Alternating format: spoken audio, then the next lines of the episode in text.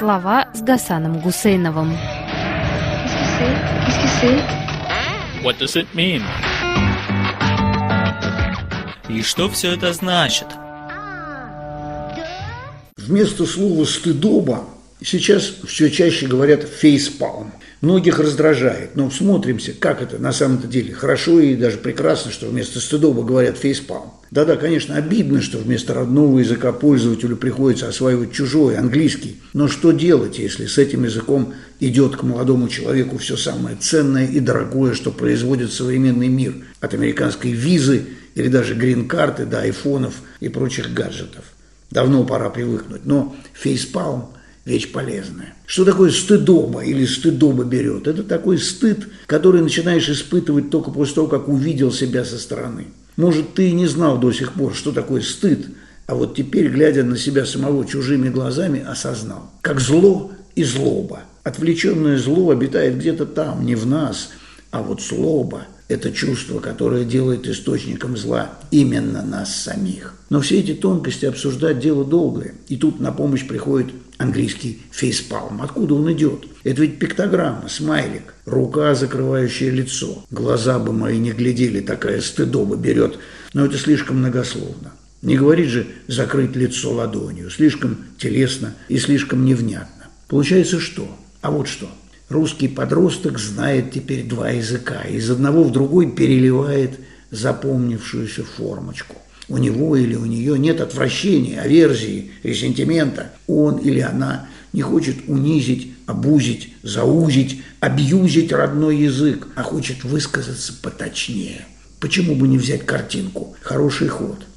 Тем более, что подросток этот не слышит со стороны учительского сообщества объяснений тонкостей родного языка. В спешке живой жизни у учителя нет никакой возможности вырезать из урока минут 10 для обсуждения этих самых тонкостей. На урок вязания вместо спиц вам по ошибке дали молоток и гвозди. А подростку хочется вышивать или вязать, и ему или ей надоел этот испанский стыд, эти кринжачные разговоры, отчего в русский из английского перекочевало выражение «испанский стыд», чувство обратное злорадству – обида за или на того, кто казался тебе образцовым или даже просто дельным человеком, не знаю. Но вот как зацепился его частичный, кратчайший синоним «кринж», об этом интересно подумать. Тоже зашло нехило. Полный набор форм. Кринжачно, кринжевать и так далее. Есть довольно близкое по значению к английскому глаголу русское слово «скукожиться», «сжаться», «уменьшиться в размерах», «съежиться от неудобства». И вот надо же было такому случиться – это совсем недавно редко употребившееся слово, вдруг задышало и даже родило неожиданное существительное «кукош».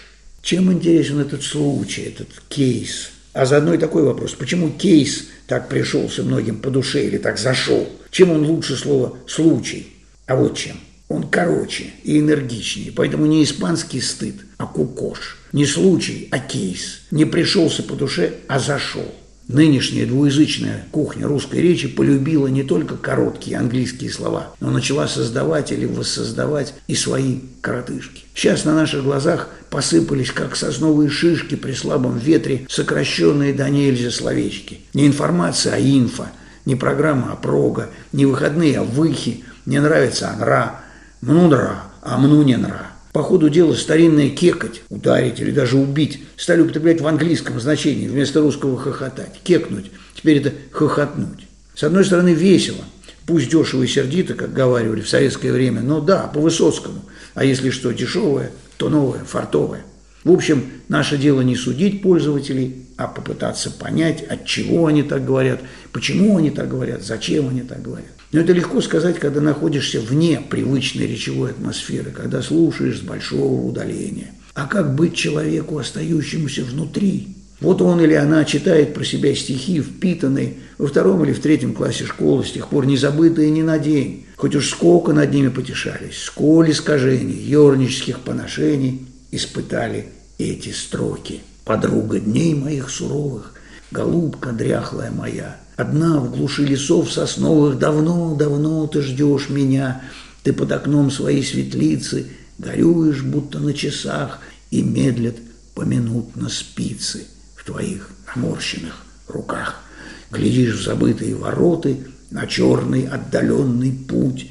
Тоска, предчувствие, заботы теснят твою всечастную грудь. Дальше, как вы помните, не дописано солнцем русской поэзии. Но картина ясна, несмотря на пророческий черный отдаленный путь. Прочитал и даже на мгновение позабыл, о чем хотел сказать. Но нет, не забыл. Несколько дней назад услышал я от доброй коллеги Ксении Турковой слово и не поверил прекрасной подруге по интересам. Что-то подумалось мне, там у них, в далекой Америке, откуда Ксения следит за русской речью, совсем с дуба рухнули, впрыснули нам заразу, как американскую. А услышал я от Ксении Турковой словечко, которое, оказывается, давно в ходу.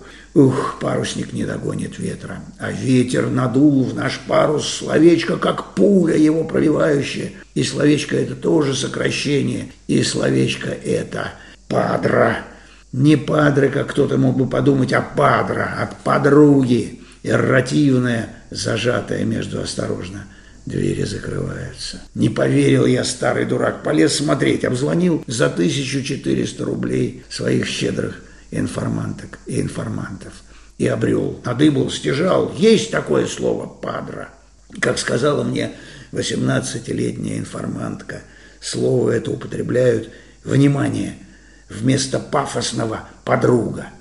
Другой вариант ответа. Ну, подруга – это слишком ответственно, полно, что ли.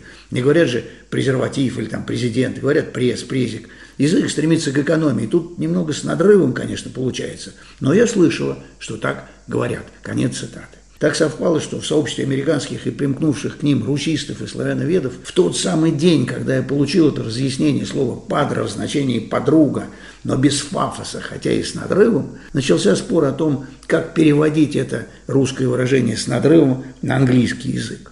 Не скажу, как переводить. Его, может быть, вообще придумал Достоевский во второй половине XIX века с надрывом. Подслушал у себя в Петербурге или сам сочинил. Говорить с надрывом значит стараться провести собеседника, рассчитывать на его некоторую глухоту, так сказать, эстетическую необразованность.